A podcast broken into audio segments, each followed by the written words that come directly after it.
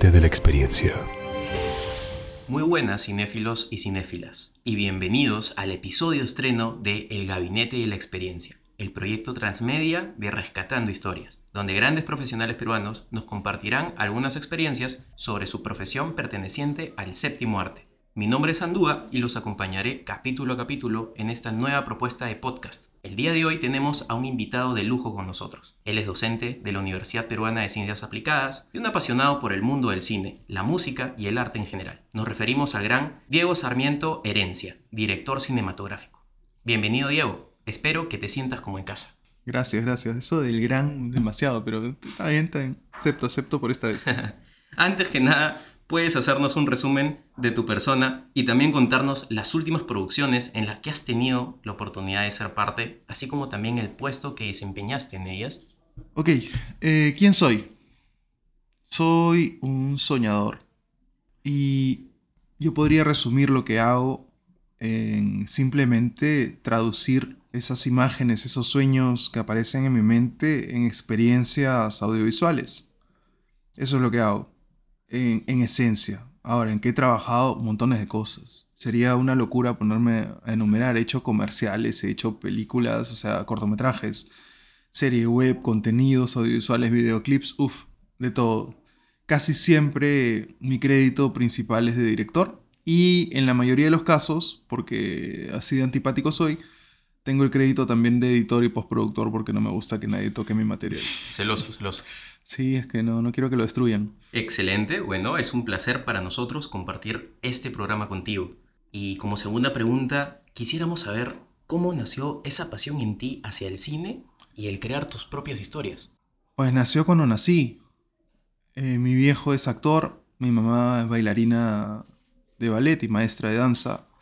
Entonces yo nací y estaba inmerso en un mundo de luces, reflectores, escenarios y cámaras, porque mi papá trabajaba también como productor en una agencia de publicidad. Entonces eso fue mi vida, no, no tuve mayor opción. ¿no? Incluso trataron y traté de desviarme del curso y estudié ingeniería, pero eso no funcionó, eh, afortunadamente. Y al final terminé regresando donde, donde empezó todo, ¿no? Para mí, en el audiovisual.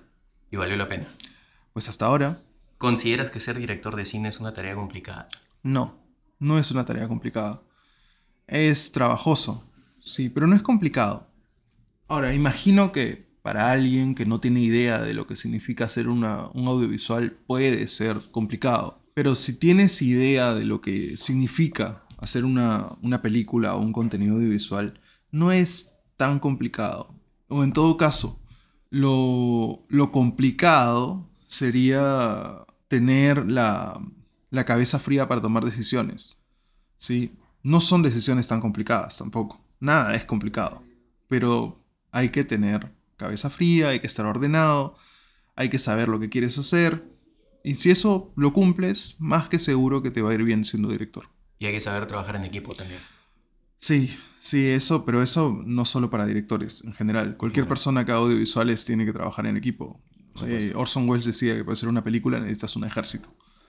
Eh, entonces, la única manera de hacer que un ejército te siga es siendo un líder, ¿no? No los puedes obligar. No. Porque eventualmente se te amotinan. Obviamente, sí. Entonces, es, hay que ser un líder. Y ser un líder implica tener claro lo que quieres hacer y comunicárselo al resto. Al final de cuentas, todos somos comunicadores, ¿no? También. Y sacar la mejor versión de cada uno ayudarlos, ayudarlos a que saquen la mejor versión de cada uno. ¿no? Uno no puede sacárselas a golpes ni a gritos, sino motivándolos. Hay que ser un gran motivador. Bastante interesante. Eh, ahora tomando en cuenta un poco acerca de las producciones de las que has podido ser parte, nos percatamos que tienes una serie web propia y que es del género de ciencia ficción. Eh, quisiéramos saber cómo se llama y también eh, dónde la podemos encontrar y a su vez, qué es lo que más te apasiona al momento de crear una historia de ciencia ficción. Bueno, la serie web se llama Interregno. Es un título eh, simpático para quienes conocen la palabra. Se refiere a aquel periodo en el que el rey ha muerto y no hay gobernante. Eso es lo que significa interregno. Se murió un rey, bueno, en una monarquía, el rey es todo. Entonces, el rey se muere, no hay justicia, no hay derecho, no hay nada.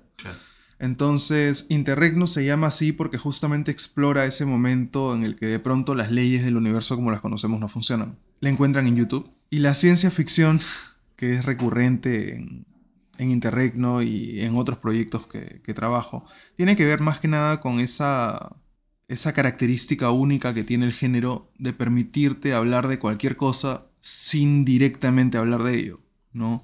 De ser sutil, de poder hacer crítica, sin decir directamente, ¿no? Uno puede hablar de corrupción en ciencia ficción sin tener que estar hablando del presidente de turno. Simplemente puedes eh, hacer una extrapolación y llevarlo hacia un universo paralelo y construir con ello un relato que te permita hacer una crítica muy actual a partir de eh, situaciones que cualquiera vería como simples juegos, ¿no? Juegos espaciales incluso. Bastante interesante todo lo que nos compartes, Diego y quisiéramos que por favor nos podrías comentar de tu parte qué le recomendarías a un joven o adolescente peruano que sueña con lograr convertirse en un gran director de cine. Que huya, que no lo haga. No, mentira. que sepa, primero que nada, que sea consciente de que no va a ser fácil.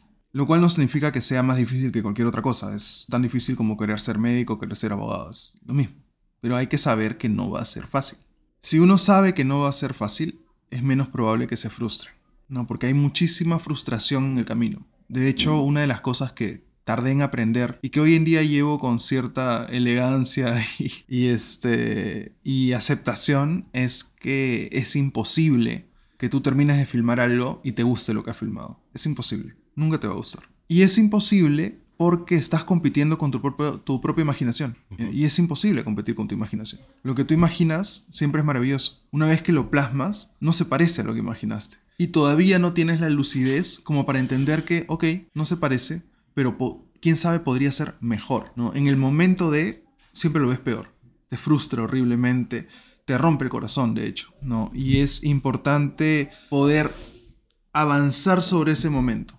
¿no? Ese momento es duro y decir, ya, tener la fortaleza para decir, no importa, está horrible, pero tengo que seguir adelante. ¿no? Entonces, esa forma de pensar creo yo que es lo más recomendable para cualquier persona que quiera hacer audiovisuales. Entender, primero, que va a ser difícil y que va a ser frustrante y que no te va a gustar lo que haces hasta que eventualmente empieza a gustarte. Pero para eso tienes que hacerlo muchísimas veces. Muchísimas, muchísimas veces. Y ojo, que te guste es solo la mitad del camino. Porque no solo tiene que gustarte, sino que tiene que ser efectivo. Al final de cuentas, una película es un mensaje, es un medio de comunicación. No uno toma tomemos el modelo clásico de comunicación de emisor, receptor, mensaje, código. La película es el mensaje codificado en película. Entonces, si no logra su cometido, está mal, por más que te guste.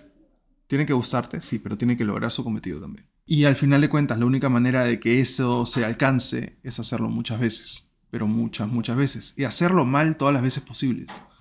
Porque lo vas a hacer mal y, está bien aceptar que lo vas a hacer mal. Mientras más pronto aceptes que tus primeras 100 películas van a ser un bodrio, todo va a ir mejor. Porque ya sabes que estás avanzando hacia algo. No, no sientes que siempre va a ser así, porque no siempre va a ser así. Palabras bastante francas, pero sobre todo motivadoras. Ahora hablando también de un tema un poquito delicado, por así decirlo, en nuestro país. ¿Qué opinas de la situación actual del cine peruano? ¿Consideras que hay talento y material para contar grandes historias en nuestro país? Hay muchísimo talento, muchísimo, muchísimo talento. Hay muchísimos soñadores, hay muchísima imaginación, hay muchísima cultura, muchísimas historias.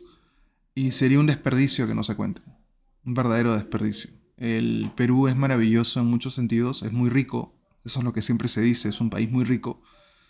Pero yo creo que es tan rico en tradición e historias como lo es rico en recursos. Entonces es un país con mucho potencial para el cine. Lamentablemente, tradicionalmente hemos estado demasiado ligados a cierto tipo de historias, que por suerte ya en estos tiempos estamos logrando sacudirnos, ¿no? Y comenzar a apostar por propuestas distintas, quizá géneros, algo que no se hacía por mucho tiempo, ¿no? Eh, pero era entendible también, o sea, no es una crítica irracional, eh, es entendible eh, como sociedad hemos sufrido traumas muy fuertes que nos han obligado a que eso se traduzca en nuestro cine y en nuestro arte por mucho tiempo. no, yo no sé si, si a ustedes les pasó, pero en un momento a mí me, ya me, me, llegaba que yo veía, uy, otra película más sobre el tiempo del terrorismo, por favor, ya, ya sanemos, ¿no? Pero es fácil decirlo desde una torre de cristal, ¿no? Por supuesto. Es, eh, toca todavía, todavía no hemos sanado. Pero quizá podríamos empezar a sanar de otras maneras, ¿no? Imagínate, por ejemplo, ¿por qué no hacer una película de ciencia ficción que aborde el fenómeno terrorista? Y lo aborde por otro lado. Ya probamos por un lado, ya probamos hacerlo presente, ya probamos decirlo a todos los vientos. ¿Qué pasa si intentamos otro camino? ¿No? ¿Por qué no? ¿Por qué, ¿Por qué no? hacer un policial? ¿Por qué no hacer un thriller que esté enmarcado en esa era? ¿no? ¿Por qué no jugar, y no lo digo en, en, un sentido banal jugar, sino jugar en un sentido muy académico casi, ¿no? ¿Por qué no jugar con otras maneras de buscar esa, sanar esas heridas? Y ese interés de la audiencia sobre todo. Y bueno, por supuesto, una consecuencia natural de hacer las cosas distintas es que sobresales y la audiencia puede querer ver algo que es distinto, ¿no? Hablando de cine peruano, ¿Cuál es tu película peruana favorita? Huh. Todavía no la dirijo, no, mentira. este, mi película peruana favorita probablemente, históricamente, era en la, boca, en la Boca del Lobo. Ok. Pero han habido películas más recientes que, que han alterado un poco esa, esa idea, ¿no? Por ejemplo, me encantó Magallanes. Me encantó El Elefante Desaparecido. Me encantó Contracorriente. Y y siento que son parte de una evolución en el cine, ¿no? Entonces yo no sabría decirte si es que hoy por hoy te podría decir, no, mi nueva película peruana favorita es, este, es Magallanes. No, no creo, no creo. Pero en algún momento sí he sentido que una de mis películas peruanas favoritas sería como en el cine, pero más por una manera en que me toca personalmente que por, por ser una gran obra cinematográfica que, que, es una buena película, evidentemente, pero no es pues, este, creo, mi opinión, una, una obra maestra del arte cinematográfico. Pero desde que resonó conmigo, eso ya para mí es suficiente. Y hablando de obras maestras del cine mundial, del mundo cinematográfico, ¿cuál sería tu película favorita? No te voy a decir ninguna obra maestra, no, de ninguna manera. Si me preguntas por película favorita, voy a tener que decir este, Cazadores del Arca Perdida, la primera película de Indiana Jones. Y, y ya, es una película para comer canchita, pero me gusta, pues. Pero es tu favorita. Sí, sí, la puedo ver un millón de veces. Si no, pregúntale a mi esposa que está harta ya. Harta de escuchar el guion una Sí, ya empieza la musiquita y dice, uy, ya no empezamos. Finalmente, para terminar este lindo espacio que hemos podido compartir contigo, Diego, ¿nos podrías compartir un pequeño alcance de los proyectos que tienes a mediano y largo plazo con respecto a dirección cinematográfica? Bueno, se estrena ahorita un videoclip que dirigí para un artista puertorriqueño que se llama Ed Harvest. La canción se llama Tell Me Baby. Eh, está mañana en YouTube, ya está en Spotify, si es que la quieren buscar. En tres meses se estrena otro videoclip del mismo artista, un tema que se llama Déjame. Eh, ¿Qué más? Eh, seguimos haciendo Interregno. Hay dos capítulos en camino. Están un poco difíciles, eh, pero van a salir. Luego, Viaje a la estrella de Barnard, estamos tomando un approach un poco distinto a la realización. Es una película, un largometraje que escribimos con, con mi socio José Wich. Y estamos tratando de encontrar una manera de hacerla distinto a cómo se hacen las películas en el Perú. Así que vamos a ver si es que eso funciona. Si eso funciona, podrían haber novedades el próximo año. Excelente. Y de parte de todo el equipo del Gabinete de la Experiencia, los mejores éxitos para ti, Diego. Muchas gracias, gracias, por habernos compartido un poco de tu tiempo, pero sobre todo de tu profesión, que le suma información muy valiosa a nuestro programa y sobre todo a nuestra audiencia. Esperamos tenerte aquí en alguna nueva oportunidad. Cuando quieran. Y eso ha sido todo por hoy cinéfilos y cinéfilas. Muchas gracias por sintonizar este ameno y moderno programa de entrevistas a grandes profesionales del cine peruano. Una vez más, mi nombre es Andúa y estaré encantado de acompañarlos en una nueva oportunidad. No olviden suscribirse a este podcast para estar atentos a todas las novedades que les iremos trayendo y buscarnos en todas nuestras redes sociales como YouTube, Instagram y TikTok con el nombre de Rescatando Historias. Hasta la próxima.